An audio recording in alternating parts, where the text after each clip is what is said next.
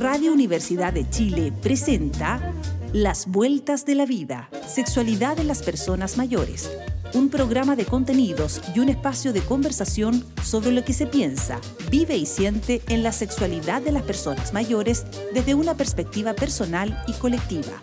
Conduce Johnny Acevedo Ayala, profesor de la Facultad de Medicina de la Universidad de Chile y doctor en Ciencias de la Educación Médica.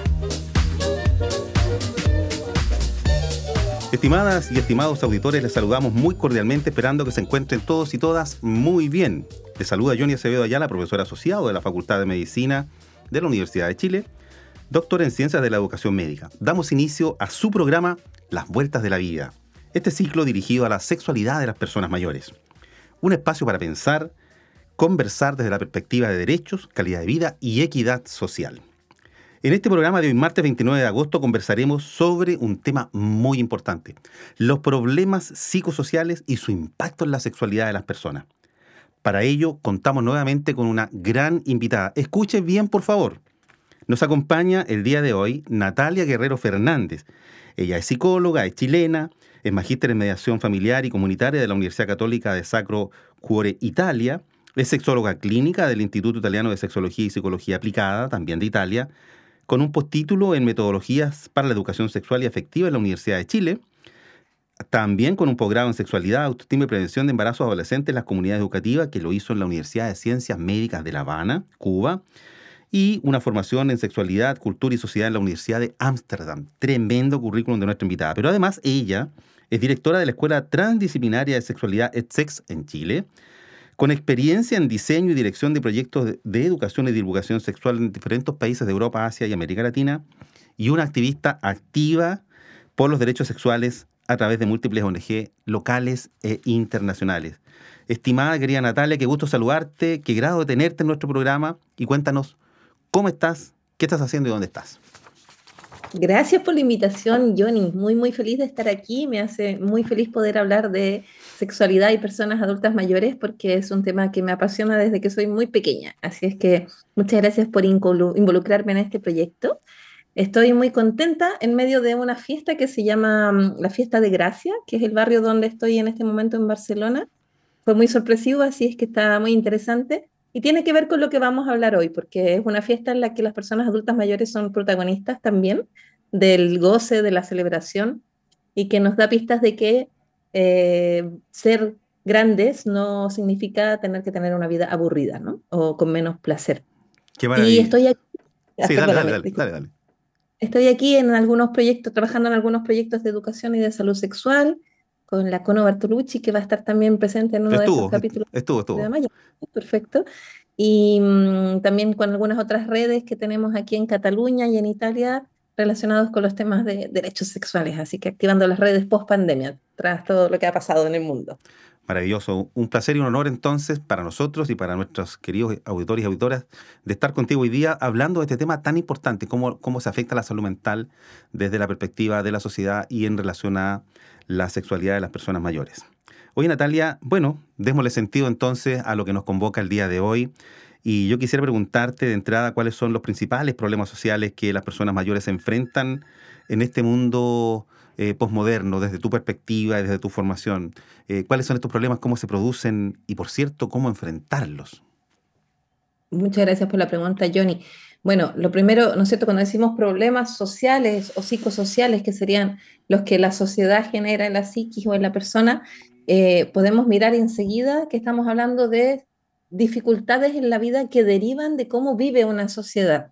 Entonces, antes te estaba conversando sobre la fiesta de gracia, porque una cosa que me ha permitido viajar por tantos lugares es mirar que en Chile pareciera que crecer significa ir perdiendo alegría de la vida, perdiendo redes, perdiendo horas de diversión. Pero yo he mirado en otros lugares del mundo, no solamente aquí en Europa, también en otros lugares del cono de la parte más sur del planeta, en donde la vejez sigue siendo un espacio donde las personas mantienen su reconocimiento y la dignidad ante el resto de las otras personas de las distintas edades y por lo tanto no se les niega la diversión. Eh, en Chile diría yo que uno de los principales problemas sociales es que las personas que son mayores están excluidas, aisladas, tienen, eh, por cómo funciona nuestro sistema económico, muy pocos espacios donde compartir sin tener que invertir dinero. Y eso se cruza con que en Chile obviamente las pensiones no alcanzan para poder estar invirtiendo en goce, en placer. Y además existe mucha discriminación en el sentido de que hay poca información sobre que la sexualidad es un espacio que se desarrolla durante toda nuestra vida y entonces cuando las personas adultas mayores tienen ganas de activar su vida sexual o de vivir su vida sexual de manera plena, reciben discriminación por parte muchas veces incluso de su propia familia, las personas más jóvenes de la familia que se están haciendo cargo de acompañarle en esta última etapa de la mm. suya. Claro, entonces ahí eh, tú nos das cuenta de una brecha de, política, de cómo tenemos entonces que como sociedad chilena empezar a articular conversaciones, relaciones eh, de poder en todas las esferas para poder eh, tener a disposición actividades como las que tú te ha tocado vivenciar en otras partes del mundo. Ahora, y en este contexto, Natalia, eh, cuando nos vamos ya propiamente a la esfera psicológica y emocional, ¿cuáles dirías tú que son los problemas más prevalentes desde la perspectiva de la salud mental que entonces enfrentan las personas mayores en términos de su sexualidad, lo que a ti te ha tocado ver, digamos, en lo clínico o estudiar? Es muy bonito, Johnny, cuando una persona que tiene 60, 70, 80, 90 años o más decide dedicar tiempo y energía a estar mejor con su salud mental, porque son todas generaciones en las que no se ponía atención a que una podía hacer algo por sentirse mejor. Había una cultura en nuestra sociedad que impulsaba a seguir adelante contra viento y marea, ¿no? Eso es muy, es muy característico nuestro. Nos ha salvado la vida, nos ha permitido avanzar porque somos un país que ha estado muy apaleado.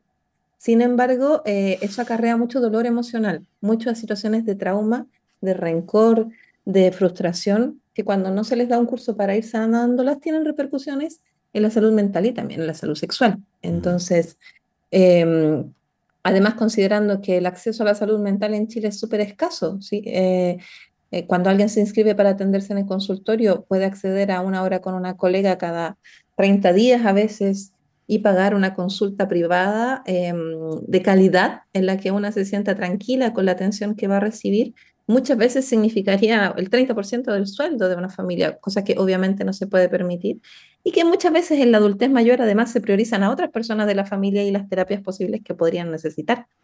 Entonces, eh, hay que tomar el desafío activo, comunitario y global de hacernos cargo de promocionar espacios de disfrute, como te decía antes, para ir fortaleciendo el bienestar y que así las cosas que son estructurales actualmente en nuestro sistema no sean tan dolorosas. Me encantaría modificarlas, ¿no? Que ya no hubiera desigualdad social, que todas las pensiones alcanzaran para todo, pero falta un tiempo para eso y buscando soluciones más inmediatas, creo que es necesario que todas nos hagamos cargo de hoy hacer un clima más armonioso para que las personas adultas mayores puedan disfrutar más, también desde el egoísmo de pensar que vamos todas para allá, ¿no? Mm. Todas las personas para allá. Entonces...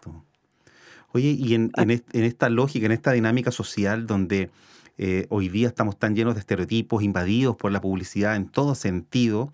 ¿Cómo has visto tú que estos cambios físicos que empieza a experimentar en este ciclo vital la persona mayor, desde lo biológico, desde este desgaste, por así decirlo, eh, desde los temas hormonales, en fin, ¿esto impacta en la salud mental de las personas mayores? Sin duda, es decir, cuando nosotras nos movemos en un mundo cultural, las referencias que podemos ver a nuestro alrededor nos van marcando los esperados, cuáles serían los deseables de cómo yo debería verme, cómo debería comportarme. Y vivimos actualmente en una cultura que todo el tiempo eh, pone como ejemplo de cuerpos, cuerpos jóvenes en etapa reproductiva, por decirlo así, y por lo tanto pareciera ser que los otros cuerpos, no solo los cuerpos de personas mayores, sino que también los cuerpos que son más gordos o más pequeños o con menos un brazo, menos una pierna o diversidades en tamaños, etcétera, no fueran parte de aquellas que pueden tener una sexualidad activa y placentera, ¿no? Queda ese imaginario. De hecho, no sé si alguna vez viste la película Gloria, Johnny. Ah, por supuesto. Una, una bella película. Es una Impactante muy buena además, por su contenido habla de la tercera edad y a mí me impactó, fui al estreno de esta película y me impactó que hay una escena en la que hay dos personas mayores que están teniendo sexo y se ven sus cuerpos y la reacción de algunas personas en la sala fue reírse. de, no sé si de nerviosismo, de impacto, de poca, poca referencia con respecto a esas corporalidades. Entonces, claro que impacta. Y una cosa concreta que podríamos hacer, como te la engancho con la preguntita de antes, ¿no? Cosas concretas que podamos ir haciendo hoy, es si estamos a cargo de hacer publicidad, de hacer películas, de hacer afiches, de hacer cosas gráficas, incluir corporalidades de personas diferentes, incluyendo las adultas mayores, podría hacer que la gente tenga menos vergüenza de reconocer algo que es real, que podemos en todas las edades desear cariño, espacios eróticos. Em, y lo otro, lamentablemente, que sucede y que no tenemos que perderlo de vista, es que en la mayor parte también de las imágenes de la sexualidad, no solo los cuerpos son estereotipados, sino que lo que ocurre en el sexo es estereotipado. ¿Cuánto tiempo se demora en llegar una persona a tener una erección?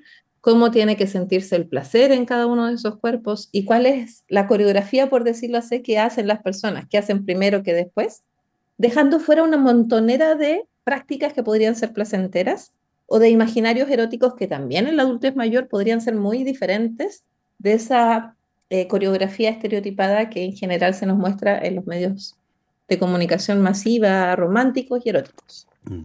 Sin duda ahí hay, un, tema, porque esa reacción espontánea que te tocó ver en la sala con, esta película, más lo que nos estás comentando de, cómo estas escenografías sociales que tienen que irse dando, eh, evidentemente que, tenemos una brecha ahí porque como sociedad creo yo no lo hemos enfrentado como tal, eh, ni desde lo formativo, desde que somos niños, jóvenes, adolescentes y tampoco en la universidad. Ahora, en esta misma óptica y en estas eh, falta de capacidad de asumir esta realidad como que es normal, Em, pero llevándolo evidentemente a la problemática misma, tú has visto, o sea, esto de que eh, se produce una pérdida de la capacidad sexual con un impacto en la esfera, en la esfera psicológica y emocional, ¿es una realidad, Natalia, o es un mito? Eh, ¿Qué hay detrás de eso?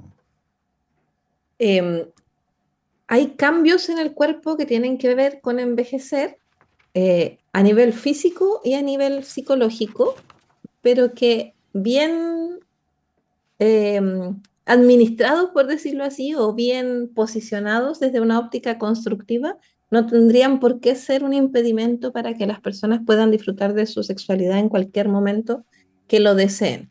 Así como no deberían ser una, eh, el que esto no sea un impedimento no debería tratar, transformarse en que entonces es obligación tener sexo, ¿no? Mm. Porque también hay que respetar que hay personas de todas las edades a las que no le interesa ese tipo de práctica humana que genera placer a algunas y a otras para nada. ¿Sí? Entonces, eh, cuando hablamos de personas adultas mayores, estamos hablando primero de personas que son mayores, pero siguen siendo como todas las personas en todas las etapas, con gustos distintos, con ganas de, de disfrutar, con ganas de momentos de intimidad, con ganas de espacios más comunitarios, con deseos de ser reconocidas como personas válidas, sus opiniones, etc.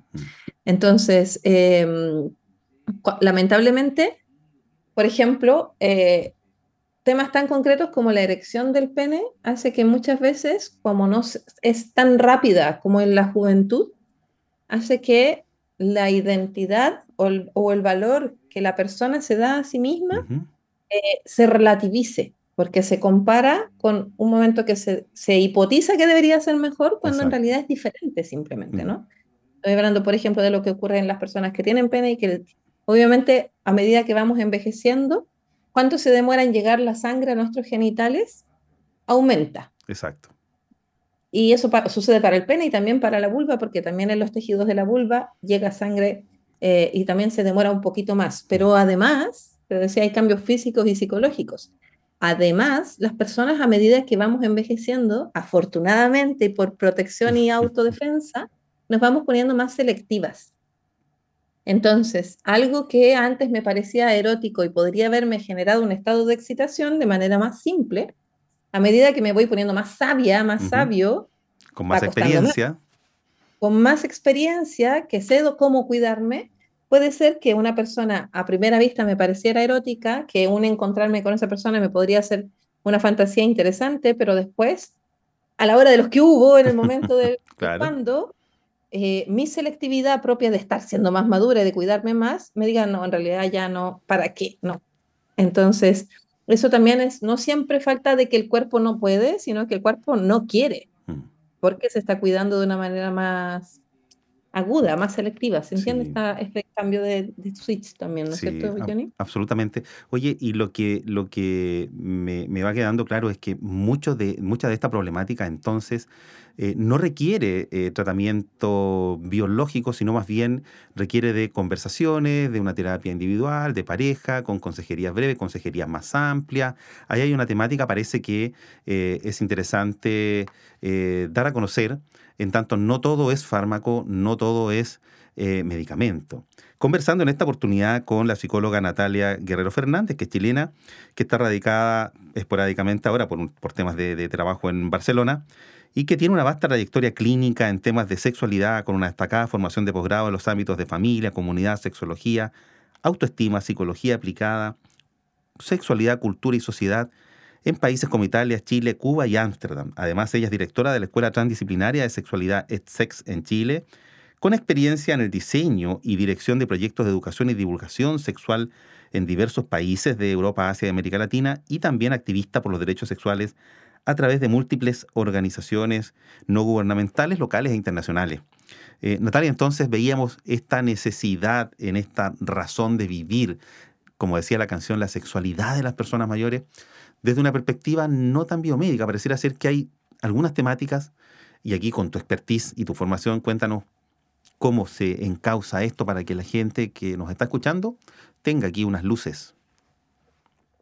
Vale, que es importante destacar que un acompañamiento a una persona en cualquier edad debería, debería ser muy respetuoso de lo que la persona considera que es más llevadero para su vida.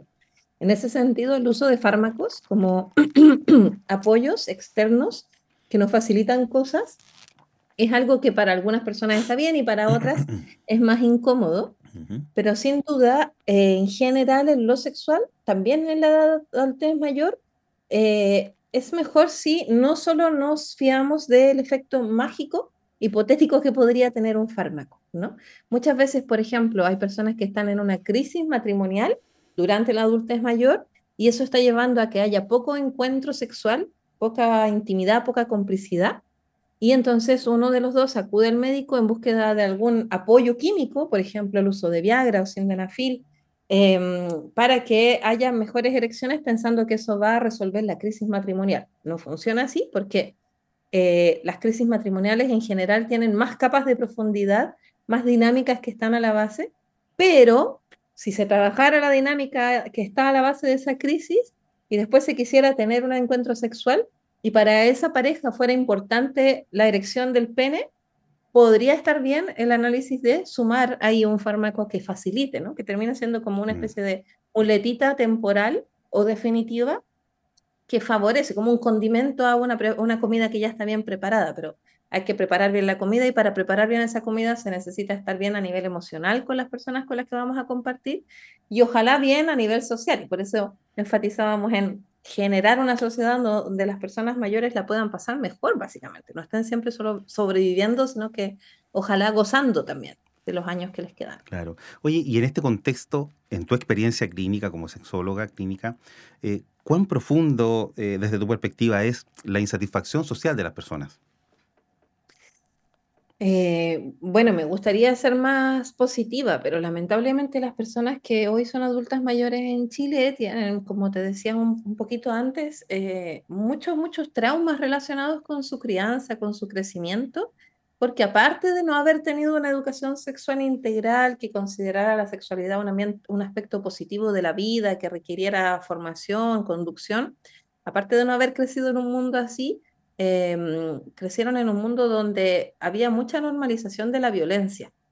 Entonces, haber crecido en un mundo así y hoy estar frente a un despertar en donde todo eso se aclara, genera mucho resentimiento em, y pocas herramientas para saber qué hacer con ese resentimiento. Entonces, por ejemplo, muchas personas que llegan en adultez mayor a, a preguntar en terapia sexológica es como que sintieran que ya no es el momento para reparar todo el daño que se han hecho como pareja em, el dolor es mucho y la intención de reconectar se ve muy difícil. Además de que son parejas que crecieron en una época en la que no se esperaba que la mujer tuviera deseos de tener relaciones sexuales. Mm. Era algo que estaba estipulado por ley, no sé si lo sabes, hasta el 2007.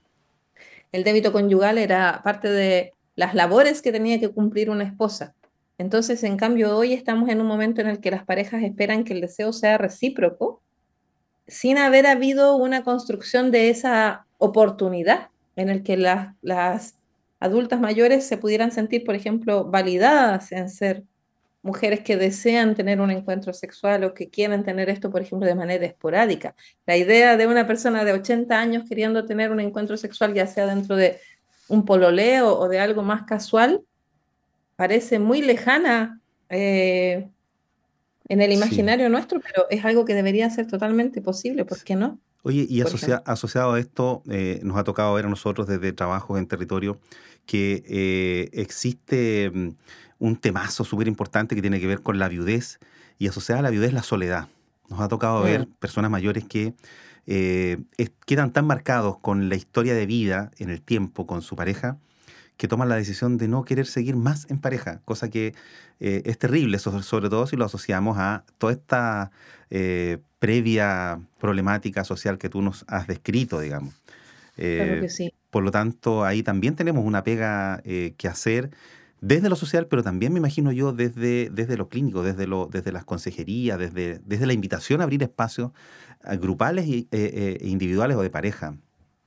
Claro que sí, y también, por ejemplo, ir pudiendo mostrar otras formas de ser pareja, porque ese, ese comentario que tú acabas de mencionar, Johnny, yo también lo he escuchado de muchas señoras ancianas que dicen que revisan su vida y sienten que lamentablemente tras la muerte de su compañero, sobre todo en relaciones heterosexuales, sienten como que hubieran eh, ganado libertad con el fallecimiento de este compañero y que la idea de volver a emparejarse es como volver a enclaustrarse o volver a tener que ponerse a disposición de un modelo de relación muy machista en el que las mujeres se tienen que hacer cargo de los cuidados y de la responsabilidad de cuidar al compañero también. Si se enferma, si no, si se cura, si deja la escoba, hacerse cargo también de la gestión emocional que esa persona tiene con sus familiares, etcétera. Pero eso tampoco tiene por qué ser así. Las personas pueden emparejarse y establecer otra forma de ser pareja más equitativa, aprovechando que están con tiempos similares de disponibilidad, con el cuerpo similarmente desgastado y por lo tanto el apañe recíproco podría ser una mejor idea. Eh, y así ir mostrando que porque a veces es porque amé tanto a mi esposo o mi esposa que no voy a poder nunca amar a nadie más, pero la mayor parte de las veces, no sé si también en tu caso, Johnny, es como de trauma, ¿no? No quiero más. Exacto. sí, sí. Hay traumas ahí que se mantienen y que se arraigan. Bueno, ahí tenemos un desafío interesante desde lo clínico individual, de pareja, grupal, pero por cierto, eh, también tenemos un desafío enorme desde lo psicosocial y desde la política pública social. Mira, Natalia, qué interesante, se nos ha ido el tiempo volando, volando. Eh, yo solamente decir antes de que cerremos nuestro programa que a propósito de, la película mm, Oppenheimer, no sé si la viste, eh, de este científico creador de la primera bomba nuclear, eh, una película extraordinaria, me encantó, dirigida magistralmente por Christopher Nolan. Hoy 29 de agosto es el Día Internacional contra los Ensayos Nucleares. Por lo tanto, es un tema del cual tenemos que tomar conciencia porque uno sale con una sensación encontrada, dual ahí al, término de la película, en tanto en el, en el, egoísmo y en las ansias de poder de la especie humana pudiera estar la extinción de la misma. Además, queridos y queridas autores, comentarles que el día 6 de septiembre del presente año eh, se van a realizar las primeras jornadas científicas de la revista chilena de atención primaria y salud familiar, una revista del Departamento de Atención Primaria y Salud Familiar de la Facultad de Medicina de la Universidad de Chile, que es una revista eh, de publicación continua, de carácter científico, y donde están invitados todos los profesionales de la atención primaria, todos los profesionales de las ciencias de la salud, de nuestra universidad y, de, por cierto, de las distintas universidades de Chile y del extranjero. Va a ser, una, va a ser en modalidad híbrida, va a ser gratuita y quienes estén participando en la jornada completa va a ser certificada. Eh, así llegamos al término de nuestro programa hoy día con un temazo tan importante, problemas psicológicos y sociales y el impacto en la sexualidad de las personas mayores. Querida Natalia, palabras al cierre para ti. Claro que sí, quería no dejar fuera la petición explícita a las familias, Johnny. Me ha pasado trabajando con una adultez mayor que las hijas, los hijos no permiten que sus madres, padres, sobre todo tras un duelo, eh, reformen, reactiven su vida sexual y afectiva. Recordarles a estas familias que la vida sexual activa, la comunitaria, el tener amistades, el poder reír, disfrutar, sentirse útil, sentirse parte es una de las formas más inmediatas de bienestar emocional. Así es que ojalá no pongan peritas ahí ni obstáculos para que eso ocurra, que al contrario puedan devolver la mano eh, para que vayamos construyendo esta sociedad donde la pasemos todas y todos mucho, mucho mejor. Muchas gracias por la invitación, Johnny. Gracias a ti, Natalia, por esta hermosa conversación. Éxito en todos tus proyectos. Queridas y queridos auditores, así termina su programa Las Vueltas de la Vida, con el ciclo dirigido a la sexualidad de las personas mayores en el 102.5 FM del Dial de la Radio Universidad de Chile. Recuerde revisar el programa de hoy en la página web de la radio de la Universidad de Chile o en la radio de la Universidad de Chile Online. Y busque la pestaña Volver a escuchar. Además, una interesante noticia, porque ya puede eh, escuchar o descargar directamente nuestros programas desde Spotify y otras redes sociales, entrando a la página web de la radio Universidad de Chile Podcast. Les esperamos, como siempre, la próxima semana, día martes, a las 11 de la mañana. Reciban un fraterno abrazo y que tengan una excelente semana. Chao, chao. Radio Universidad de Chile presentó Las Vueltas de la Vida, Sexualidad en las Personas Mayores un programa de contenidos y un espacio de conversación sobre lo que se piensa, vive y siente en la sexualidad de las personas mayores desde una perspectiva personal y colectiva. Condujo Johnny Acevedo Ayala, profesor de la Facultad de Medicina de la Universidad de Chile y doctor en Ciencias de la Educación Médica.